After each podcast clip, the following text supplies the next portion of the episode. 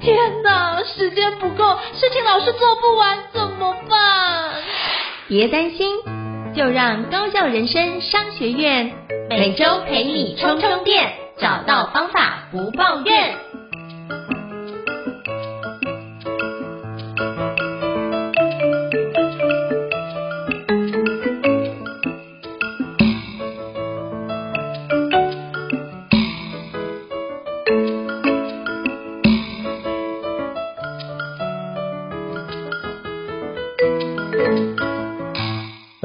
我是赵应成，欢迎来到高校人生商学院的相关访谈节目。那今天我们要介绍的一个非常特别的一个活动，那就是一个我们在做一个募资的活动。那这个区块是财团法人肾脏病防治基金会的低蛋白早餐食谱的募资活动。那这个募资活动，我们今天非常荣幸能够邀请到我们的与谈人，就是我们的营运长一定营运长。嗨，营运长，你好。应成老师以及各位高校人生商学院的听众们，大家好。你好，你好，非常荣幸能够邀请你来跟我们分享，就是这个低蛋白早餐食谱。那在那之前，是不是可以先邀请宜令营运长先跟大家简单做一下自我介绍呢？嗯，好的。那各位听众大家好，我是吴以莲。那我在肾脏病防治基金会工作了十年。那在基金会工作之前，我是在医院里面工作。那我曾经担任过肾脏超音波室的技术人员、血液透析室的护理人员。以及肾脏病的卫教师。那往回看自己工作的一个历程，我是从肾脏已无功能，需要替代疗法的血液透析室，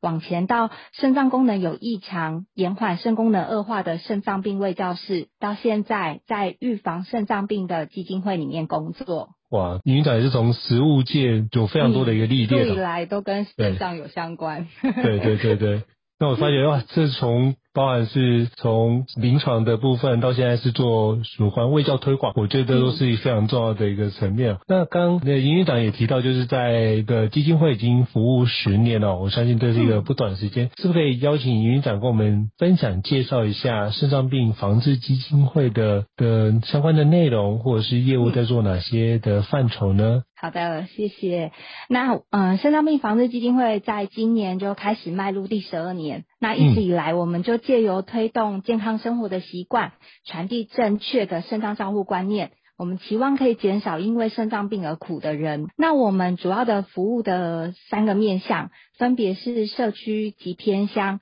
学童还有肾友。那在基金会开始成立的开始，我们就希望借由预防筛检。找出肾脏功能异常的民众，转介进医院。那在筛检的同时，我们会去教导民众肾脏病的知识，因为肾脏病大多没有症状，所以常常会被忽略。那经由筛检及卫教讲座，让大家除了检查自己的肾脏功能外，并了解肾脏病。看懂肾脏检查的报告，那异常的民众他后续有回诊检查治疗，就可以达到预防筛检的这个效益。那我们在筛检做了几年之后，我们就将服务的对象扩展到学童，因为我们发现很多的生活习惯啊是从小养成的。那国小的学程里面，它是没有健呃肾脏的健康教育，但是孩童的喝水啊、卫生习惯啊、饮食习惯。都是跟肾脏病有相关的，也因为如此，所以我们就开始尽孝。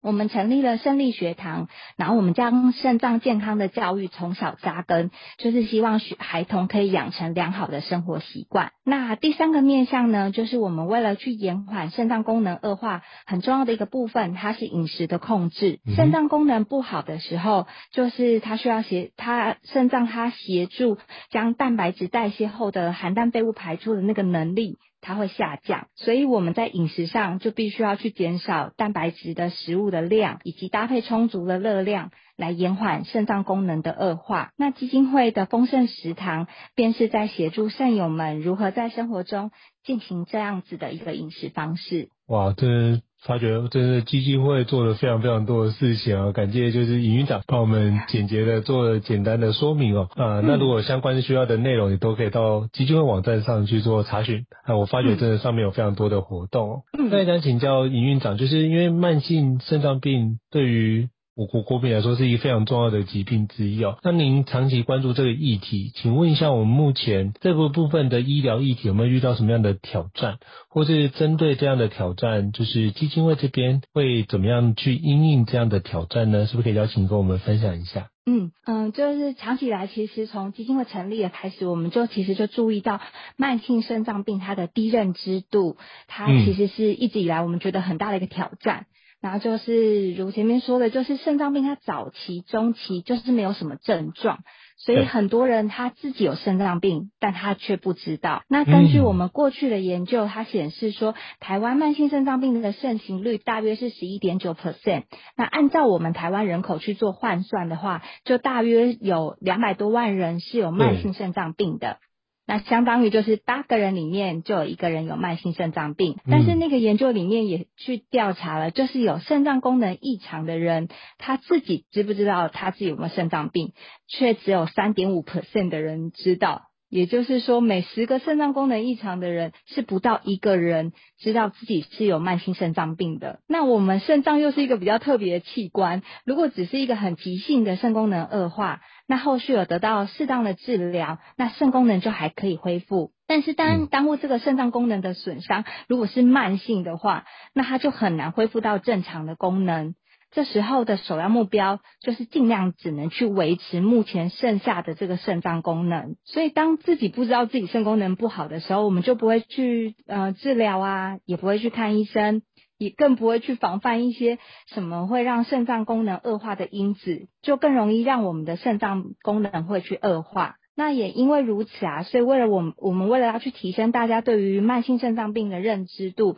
我们就持续的借由肾脏病筛检暨卫教讲座，让民众去了解自己的肾功能，看懂肾脏检查的报告。那有异常的民众后续进入我们的追踪转介的系统。那但是就是很多人他有慢性肾脏病，但他就没有感觉到什么症状。所以其实我们后续在追踪的时候也吃蛮多苦的，就是有一些筛检后有异常的人，我们会打电话去叮咛说，哦，要再去医院呐、啊，或者是诊所回诊追踪检查哦，然后就很像唠叨的妈妈，我们就可能会一直跟他说，要建议要回诊哦，但常常可能就会得到说，嗯，我觉得好像还好诶，没什么症状。嗯所以就是讲完以后，可能还是就是没有回诊，但我们就真的很怕说，就是他的一直没有回诊，等到他肾功能恶化到后期，他可能出现喘啊、头晕啊，然后再去急诊，那但那那种就会很后悔莫及，就会真的很难过这样子。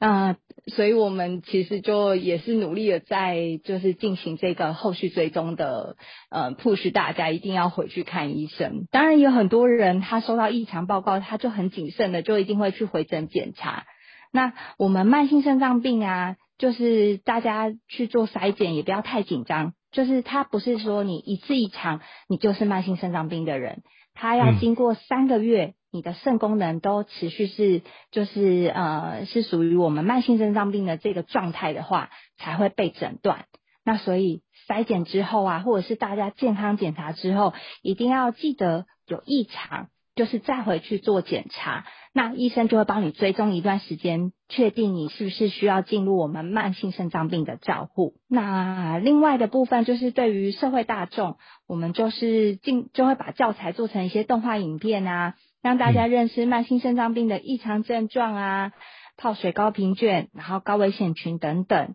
那我们并且会借由一些线上互动式的网站，我们让大家去体验肾友的疾病的历程。就是有时候肾脏病其实不是只有长者或者是别人才会得到，你我其实都有可能会得到肾脏病的。所以我们就借由这些方式去把肾脏病的知识推广出去。好，我觉得这个是非常重要的。其实就是刚刚营运长提到，哦，做了非常多的这个区块。那这让我想到之前有一本著作叫做《执行力的修炼》，它里面提到一个叫做领先指标。所以包含不管是从肾利学堂或到现在基金会在做的相关的宣导，其实都是为了做慢性肾脏病的一个早期的预防。当我们越早知道这件事，就会越早来介入的话，其实我们越容易能够。得到改善，而不会让我们的肾脏得到损伤，而且是不可恢复的损伤。我觉得这是一个非常重要的关键，这样的话才不会导致后面就是包含那个患者更辛苦的环境，我觉得这是一个非常有意义的工作。感谢各位基金会的伙伴跟同仁这样大力推广这么多。那或许可以思考看怎么把这样的内容可以透过其他的环节把它结合进去，那个生活场景会更清楚。我觉得这也是也提供给营运长这边分享的。大家想请教营运长哦，就是我们这也做了非常多的像胜利学堂或者是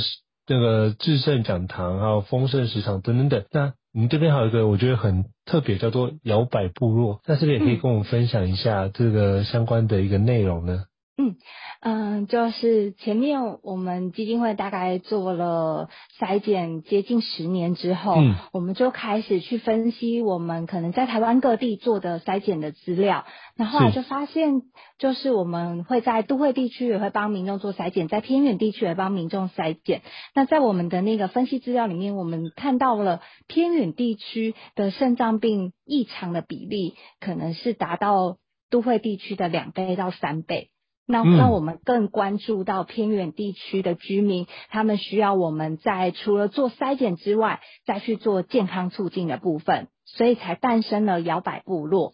那摇摆部落呢，就是呃，现在很多的呃呃，就是部落里面他们都有文化健康站，然后部落里面的长者，他们一到五都会去这个地方，就像小朋友一样去上课。然后，呃，我们就跟就是文件站做连接。那因为有很多，我们有时候以前我们常常做了一些卫教什么，我们其实都会一味的就想说，你就不要抽烟，不要喝酒，不要吃槟榔。嗯。但是有时候在呃偏乡，他们在他们的生活环境里面，他们可以得到快乐的方式，也许就只有这些，就是他们可能有时候。嗯，没办法看电视，电视坏了，可能连呃，他们有时候听的广播，广播器也坏了。但漫漫长夜要怎么样 过去呢？就有时候喝酒对他们来讲，其实是让时间可以过得快一点。那也有时候，他们可能在喝酒的时候，他们可以彼此聊天，他们可以得到某一种快乐。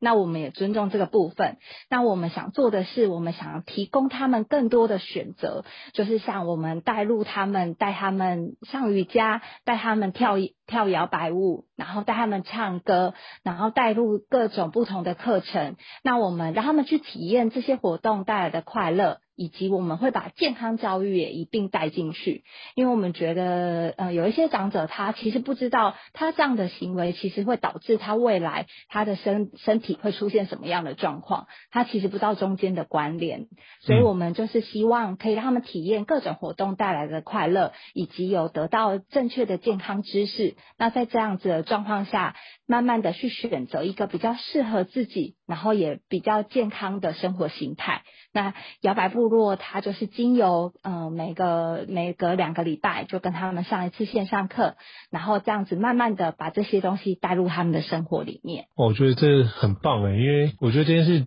就是从数据里面做了十年之后再去分析，发觉有城乡落差，然后开始做进一步的去协助。哦，我觉得这个是很棒的一个历程，然后从里面去知道城乡的不一样，然后去发觉，诶，他们有他们的需求，然后怎么做宣导，那或许可以。思考看看怎么样替代方案可以帮助他们。诶，但他们缺，比如说其他的环节，我们可以思考看，或许我们可以用这个方式来募资，其他的方式我们可以多多拓展这件事。我到时候再跟营运长这边讨论一下，或或许有一些新的想法也说不定哦。那想跟营运长请教，就是我知道现在我们在网站上面有个新的活动，叫做。低蛋白早餐食谱哦，是不是可以邀请就是营运长跟我分享一下，当初开发这个食谱的一个起心动念是什么呢？因为其实像我自己有在做。那个重训，我基本上就会吃比较高蛋白。高蛋白，对，就比就我当然知道，就是真的是因为就是健身的需求。可是我当然知道，因为肾脏的肾脏病的环节，导致他们如果吃太高蛋白，可能会导致他们有增加负担，所以会有出现低高低蛋白的一个早餐。但是不可以跟我们分享一下当初开发这个起心动念？嗯，好的。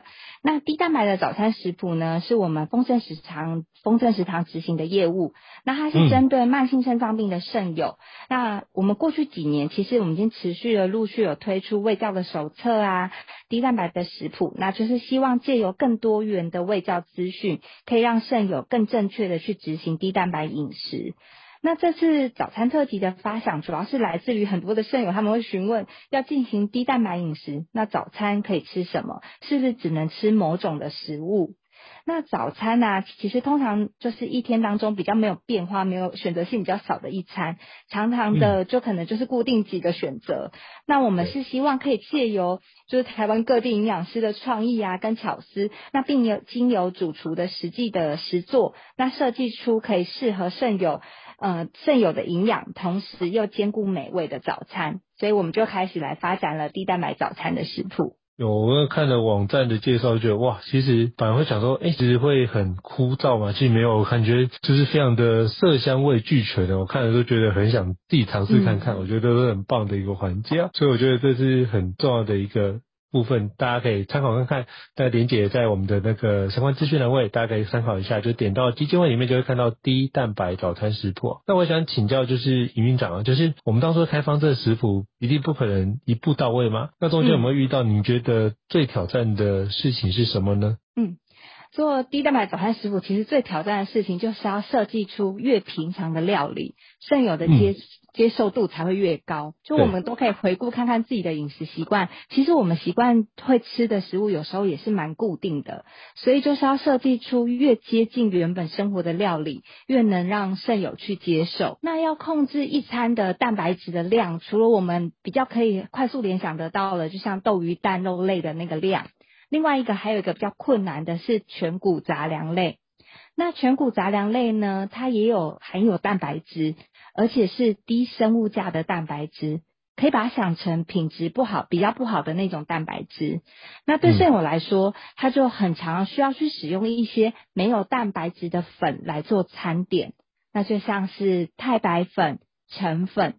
那这对大家来讲应该会有点陌生。举例来说，我们如何要用这些粉做出类似于平常我们吃的蛋饼皮？这才能让肾友的接受度很高，那这也是设计餐点的一个很大的挑战。嗯、所以我们在挑选投稿的食谱也朝向这个方向，越容易执行，越类似平常的餐点，越能替代肾友原本的饮食。就是越想要改变太大，其实是呃太特别，或者是他做出来这种粉，有时候不然做出来它就变得很硬，或者怎样，不像我们平常吃的蛋饼那种感觉。其实很多肾友他就没有办法，就是照这么去执行。所以反而是要去找越类似于平常我们本来就会吃的那种感觉，才能够越让肾友去接受。是，所以刚刚营运长提到的是跟那个素食推广有很异曲同工之妙，就是素食为什么会有素鸡、素肉跟素鸭？其实基本上就是它口感很像，它就比较能够接受。因为素食也是可以做到这样状况，那么我就可以改吃素，可以对于环境或者是对于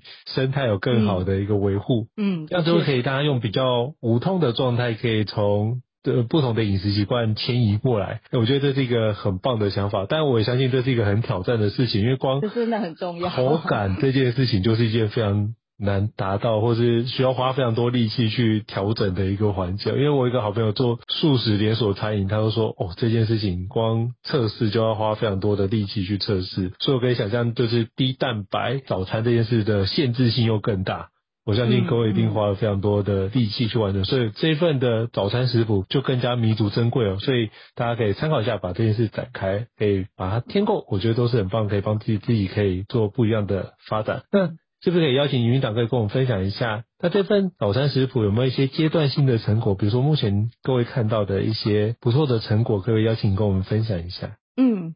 那早餐食谱呢的产生，一路我们从主题的发想、征稿，然后第一阶段专业营养的评分，第二阶段主厨实作的评分，食谱的拍摄、美术呃美编的设计等等的过程。那现在这个阶段已经进入到最后的这个推广的部分了。那整个过程需要很多人的努力跟支持才能走到最后。那我们其实也一直很开心，有这么多人可以一同将心力投入于慢性肾脏病的这个领域，让肾友他可以得到更多的参考资料。那呃，如前所说，我们已经经历过过去呃几本的食谱啊，跟手册的设计跟编排，那我们也学习到更多的经验。那也将它应用在这次的食谱设计上面。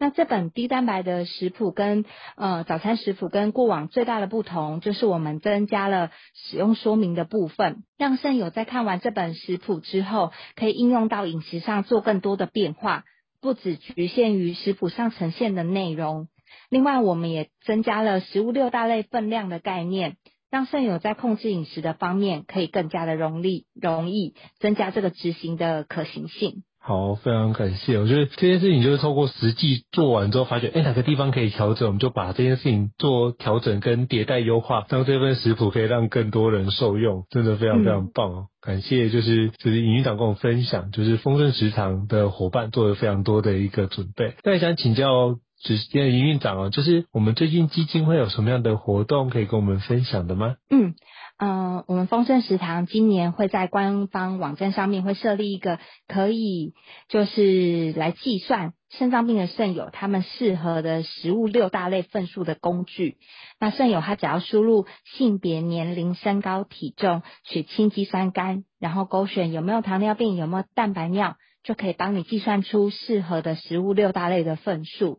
那对于还没有到肾脏病卫教室接受卫教的肾友来说，可以从这边先得到一个初步的份数，来执行低蛋白的饮食，那才不会因为担心觉得吃太多反而过度的限制，导致我们的肾脏功能恶化得更快。那嗯、呃，不过也要提醒大家，如果时间上许可，就是建议还是要到营养室啊、肾脏病卫教室去做完整的肾脏病营养的卫教。这样才可以对于延缓肾功能恶化才是一个最好的方式，因为我们每一个人的饮食生活习惯、抽血的数字都不一样，那我们需要获得更准确、适合的建议，才能把我们的疾病控制得更长久。好，我觉得这是非常重要的，因为很多时候不是看短期的，特别慢性肾脏病这件事又是一个长期的疾病，所以我们就要用长期的。相关的饮食控制或相关的活动，把这件事做得更完善。那最后也想请教，就是营运长，那如果听众听完觉得很不错，想要了解就是基金会的相关赞助方案，可以从哪个地方去了解呢？嗯，那目前低蛋白早餐食谱已经上架在红龟募资平台上，那相关的资讯都可以在平台里面找到。那如果对食谱的内容或赞助的方案有任何的疑问，也欢迎到 Facebook 搜寻肾脏病防治基金会。就可以找到我们的粉丝专业，可以私信我们，我们都会一一的解答。那另外，我们也有成立了一个肾友的社团，叫做一起聊肾事。那肾是肾脏的肾，欢迎大家有任何跟肾脏病相关的问题，都可以到里面发文询问，会有很多热心的肾友都会帮忙回应的。好，非常感谢，就是营运长跟我们分享。那到时候我会把这相关的资讯再放在那个这节 podcast 的连接当中。那如果各位听众有需要，就可以直接连接进去。然后我们这次的募资就是低蛋白早餐食谱哦。那我也跟各位分享，这是一个很不错的食谱，你可以尝试看看，也可以让这件事情让更多的肾友可以受益哦。好，再次感谢营运长跟我们的精彩的分享，感谢您。谢谢。希望下次有机会再邀请你来跟我们分享，谢谢。好，下次见，拜拜。拜拜。高校人生商学院，掌握人生选择权。